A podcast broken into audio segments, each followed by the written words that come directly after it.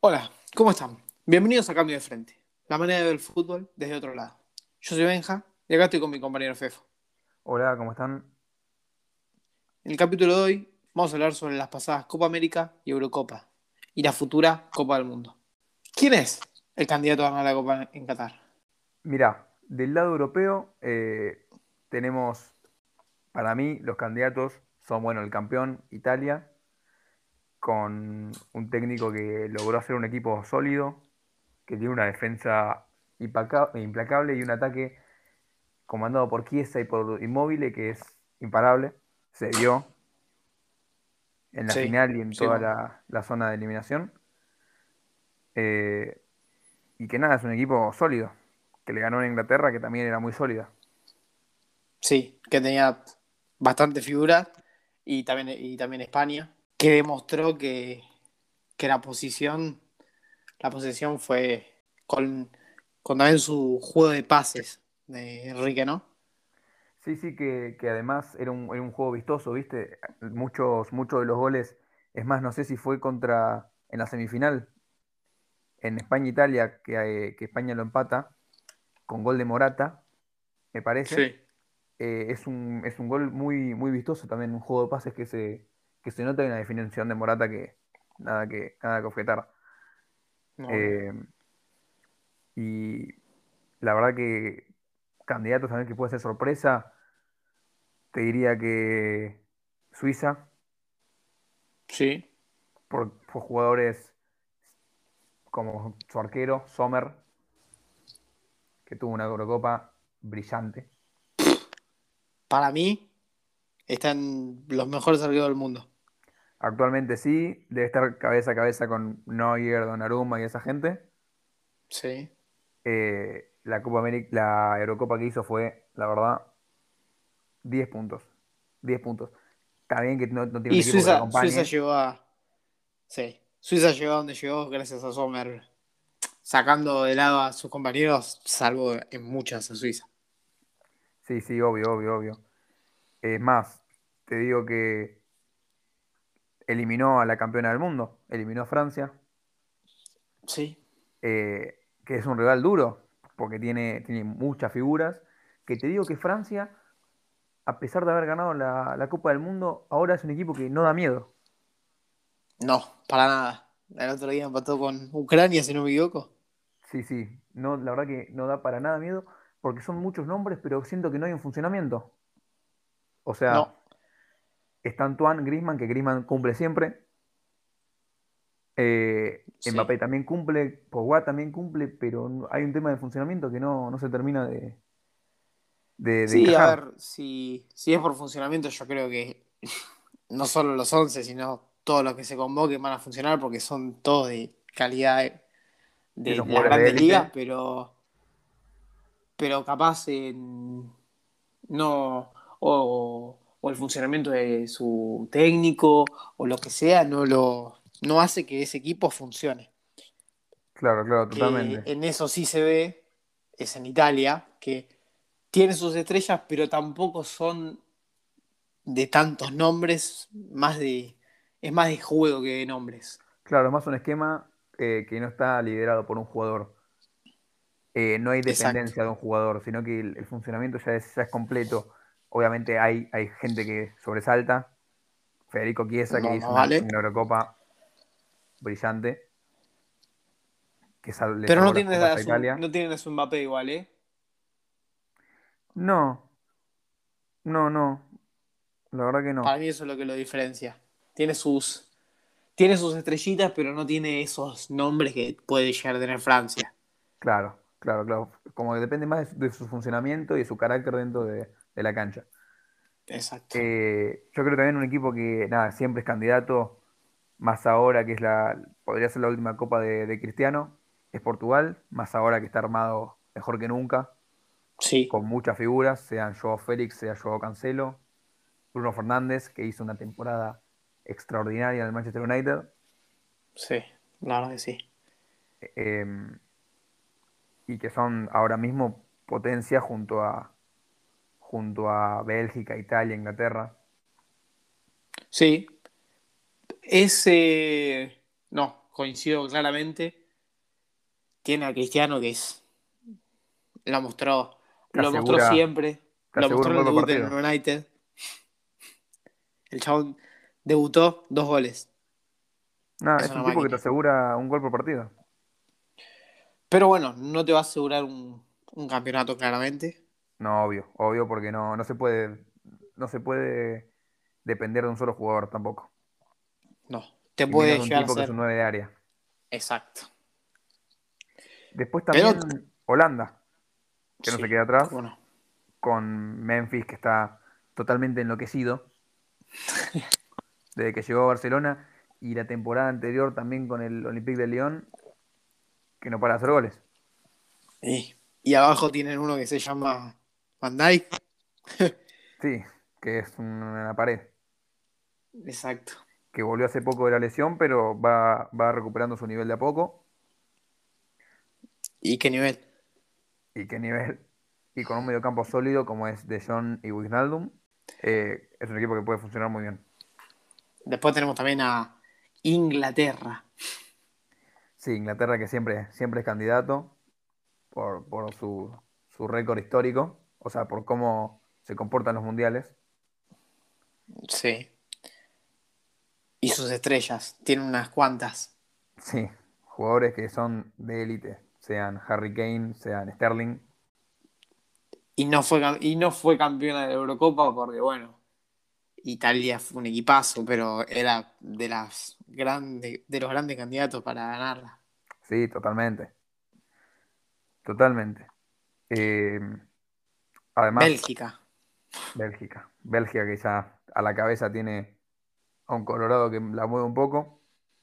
Y, un 9 que está un poco, un poco dulce. Un poco cansado de hacer goles. juegue en el equipo en el que juegue, juegue en el Inter, juegue en el Chelsea.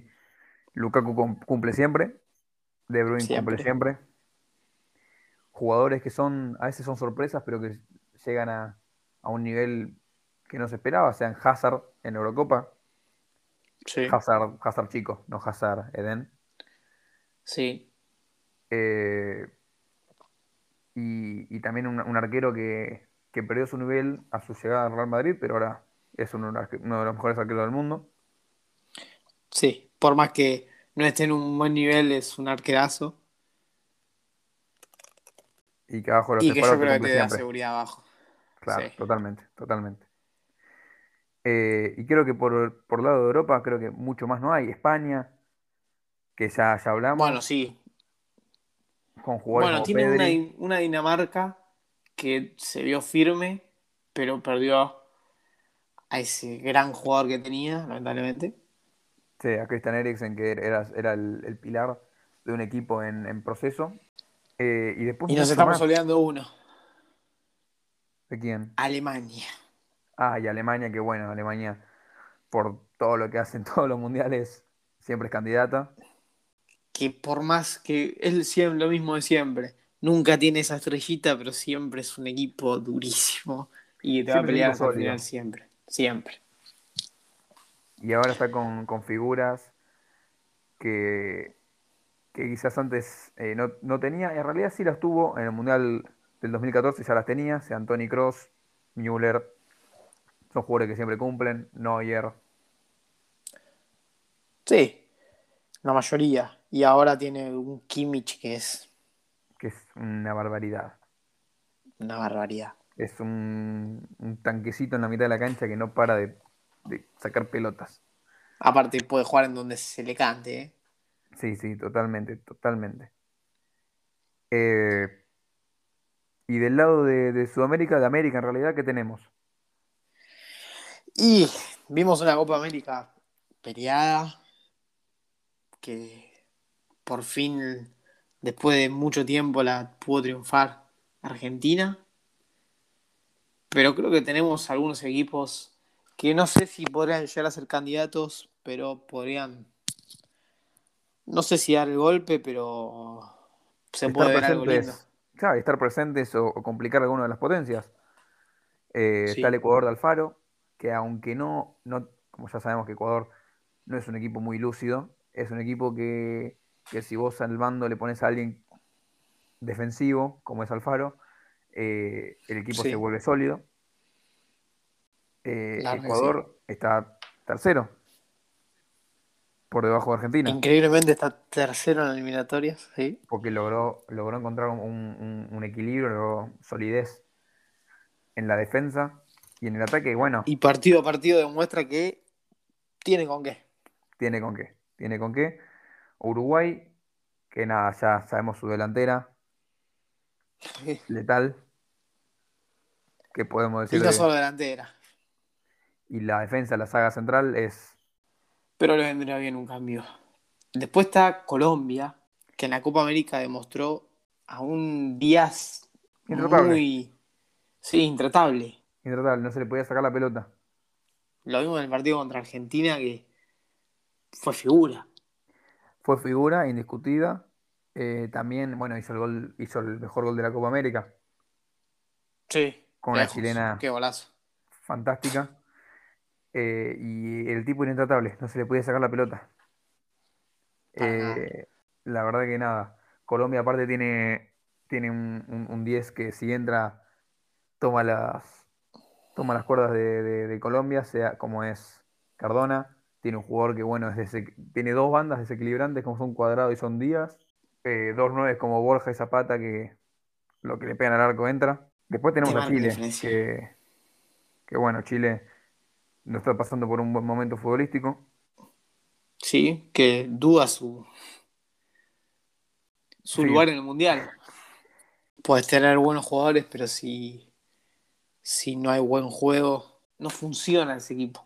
Sí, como que no, los, las piezas no se llegan a, a funcionar totalmente si no hay un, un- los títeres no, no llegan a, no se manejan solos, ahí no tiene que manejar. Exacto. Y aunque sea el títere más copado y más habilidoso de la historia, si vos no tenés un buen director que maneje esos títeres, no funciona. Bien dicho. Eh, también, bueno, tenemos a Brasil, que Brasil obviamente siempre es candidato. Es muy candidato. Tiene muy buenos jugadores. Tienen buenos jugadores y tienen un, un- bueno, el, juego bonito que sigue estando presente de- desde siempre. Eh, un juego aparte muy limpio. Pero como que los últimos dos partidos yo noté un Brasil raro, ¿no? Como cambiado, lo, lo sentí muy tosco.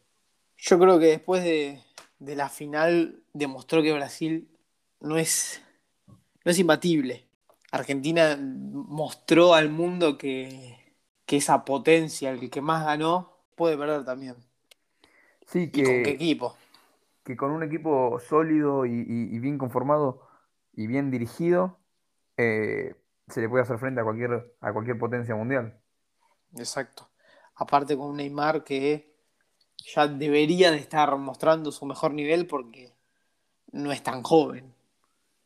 ya está llegando a sus 30 años y, y aunque vimos una buena etapa por el Barcelona, ahora en el momento en el que más lo necesitamos ver brillar para levantar un- a un Brasil que, que gana, pero gana por camiseta, gana porque, por su, porque su camiseta es verde y amarilla. Simplemente por eso está esas- ganando. Porque tiene esas estrellitas del mundo, yo creo. Por la mística, gana por la camiseta porque pone el nombre de Brasil arriba de Ecuador, arriba de Paraguay, y por eso gana, pero no, no eso no significa nada. Exacto.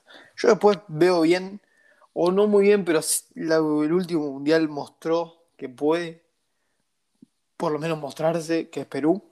Sí, sí, sí, Yo creo que el totalmente. Tigre Gareca mostró que es un gran técnico y que puede llegar a, no a pelear, pero a, a mostrar un poco al mundo. Sí, además de, de- de- de figuras como, como lo son Farfán o Galese, que ya son jugadores que ya conocemos, que son jugadores que resaltan, eh, Sí. que ya en esta Copa América, en la Copa América anterior, Galese fue figura. Las veces que, que lo vimos en el, en- defendiendo los tres palos peruanos, eh, el tipo cumplió y llevó a Perú a, a dos semifinales. Exacto. No, ¿hay alguna final o no? En Y a 2019. una final, a una final y una semifinal. Que no es poco. a un equipo que en las expectativas es un equipo que en cuarto de final tiene un pie, medio afuera. Después yo creo que no hay mucho más Además, bueno, Bolivia y Venezuela no, no creo que entren No, al son equipos que, son equipos que no, no tienen ni funcionamiento ni figuras y ahí es complicado. Y después tenés a Paraguay, que tiene sus figuras. Que tiene un, un Miguel Almirón que siempre, siempre hace la diferencia. A los mellizos Romero, que por más quilombero que sean, son cracks, cracks. La verdad que sí. Y, y también, bueno, también se caracterizan por esa dureza defensiva que, que siempre, nada, caracteriza a la, a la defensa paraguaya, son una pared. Sí, y Berizzo está llevando bien al equipo. Yo creo que mostró, por lo menos en la Copa América pasada, que tiene con qué llegar al Mundial. Totalmente. Y también, bueno, Argentina, ¿no? Lo dejamos para lo último. Que yo creo que le podríamos hacer un, un capítulo especial a esta Argentina campeona. Pero sí, yo la veo candidata. Juega bien, gusta. Y sin irnos más lejos, tiene al más grande. Tiene el mejor del mundo y eso, con allá con la carta ganadora, con, con el ancho de espada, es fácil ganar la mano. Exacto. Después tiene un Di María que está intratable. El otro día contra 9 que Bolivia hizo un, un 9 cumple. Y una mitad de la cancha muy sólida. Y también la defensa. ¿ah? Sí, totalmente, pero siento que la defensa es la parte argentina, salvo por el Cuti Romero. Es que no, porque Argentina siento que es un equipo muy equilibrado, pero que a veces hay complicaciones que son boludas, ¿viste? Como que decís, ¿cómo puede ser que nos hagan estos goles? ¿Entendés? Exacto. Son errores. Sí. Que bueno, que capaz es la poca experiencia por, por parte de Cuti Romero, porque después de Otamendi ya tiene, yo creo que tiene bastante experiencia. Sí, sí, sí. Eh, Pero después tiene a los laterales de Argentina de los dos lados, ¿eh? Tiene de los lados y Acuña. Taliafico. Acuña, los Montiel eh, Y Molina. y el otro Molina, que sí, son jugadores que se proyectan en ataque bárbaro, los cuatro, son jugadores que defensivamente son muy sólidos los cuatro. Eh, de la defensa nada más que decir, el Cuti Romero que está en, en uno de su- los mejores momentos de su carrera y todavía tiene 23 años, tiene el Cuti. Sí, no, no, creo que pibe. sí. Es muy joven, ya está en el Tottenham. Y bueno, fue. Porque en la Mejor temporada jugador, el mejor, pasada, el mejor mejor, defensor de la liga italiana. como si fuera poco. Sacando a Chiellini, Bonucci, Y después, De bueno, Light. el arquero que, que fue lo que Argentina venía buscando y lo encontró. Sí, lo Que encontró. fue, sor- que fue sorpresa, ¿eh? porque la prensa lo mató al Diego Martínez, porque para ellos era un arquero sin experiencia. Era un arquero que era suplente de un equipo inglés y que preferían a un, a un jugador como Armani, que Armani O- después o terminó bajando su nivel, o el mismo Andrada, y terminó bajando su nivel, y el Diego Martínez demostró que tiene que ser el arquero titular de la selección, Uf, por mucho. por mucho. Y después la mitad de la Argentina- cancha con De Paul, que está a un nivel, bueno, no sé qué más agregar de De Paul. No, excepcional. Ahora está en el Atlético de Madrid. Espero que le vaya muy bien porque tiene mucho futuro ese pibe. Y después, bueno, el 5. Leo Paredes, que yo creo que Argentina tiene 5 para rato. Con él. Sí, y, y junto a un Lo Celso que, que es un como, siento que es como un triángulo Messi, Lo Celso, De Paul, que generan un funcionamiento y una triangulación al equipo que soluciona y abre muchos espacios.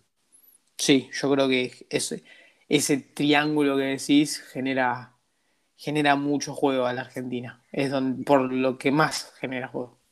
Y después del banco mete, inyecta fútbol con los Correa, con Joaquín el Tucu Correa y con Ángel Correa, de un bárbaro presente, con el Papu Gómez que siempre que entra cumple, y con un Guido Rodríguez que le da, eh, A ver si iba a mencionar justo. le da, le da fuerza y le da potencia a la mitad de la cancha. Eso tiene Argentina, que por puesto, eso es lo que, lo que siempre tuvimos, pero nunca tuvimos. Es como que siempre lo tuvimos, pero nunca funcionaba y ahora tenemos ese 5 de repuesto, ese 4, ese 3. Tenemos, se podría decir que en todas las posiciones tenemos dos cracks. Estamos bien reforzados. Sí. Y se le ve bien ¿qué queda? Después que queda, que nos queda México y Estados Unidos. México y Estados Unidos, que ¿Qué pasa en la fase de grupo si hasta ahí? Sí, que, que ya tienen, están adentro del Mundial porque están jugando una copa que no tiene ningún tipo de competencia, porque pasan de ser ellos dos y Costa Rica o Trinidad y Tobago, no sé quién estarán jugando, compitiendo contra ellos dos, pero México que tiene figuras como lo son Guardado, lo son Lozano, eh, Jiménez eh, o Ochoa, quizás el experimentado arquero. Sí. Y por parte de Estados Unidos, Pulisic, que bueno, está a un nivel flamante, se pone el, se lleva el equipo al hombro. Sí, pero después no tiene mucho más, ni Estados Unidos ni México. Son equipos que están como para rellenar Qatar 2022. sí. O como mucho, como México en 2018, dar un golpe y ganar a Alemania, pero hasta ahí. Yo creo. No mucho más que eso, la verdad. Yo creo que va a ser una un mundial con muchos candidatos, porque creo que hay muchos candidatos, mucho. De parte de Américas, yo creo que para de candidato a ganar, yo creo que hay dos, que es Argentina-Brasil. Que son los de siempre. Que son los de siempre. Y Uruguay se puede meter un poco ahí. Sí, sí, puede ser. El tema es que si, no actualiza su, forma de jugar, lo veo complicado. Y por parte de Europa. Después, por parte de Europa, hay mucho candidato. Italia va a ser siempre candidato, o decir candidato ahora, porque nada, es el actual campeón de Europa. Después Francia por sus muchas figuras. Y yo creo que por funcionamiento podría entrar Inglaterra o Bélgica. O mismo España, por ese juego de pases que tiene. Pero mucho más que eso yo creo que, que no. Mucho más que eso no. Pero bueno, yo creo que va a ser, esperemos que sea una linda Copa del Mundo con público y que, bueno, la ilusión para Argentina está. Sí, y que no sonría. Pero bueno, yo creo que hasta acá llegamos. Me, parece bárbaro. Por el primer capítulo. Y si llegaron hasta acá, muchas gracias por escucharnos y nos vemos la próxima. Nos vemos.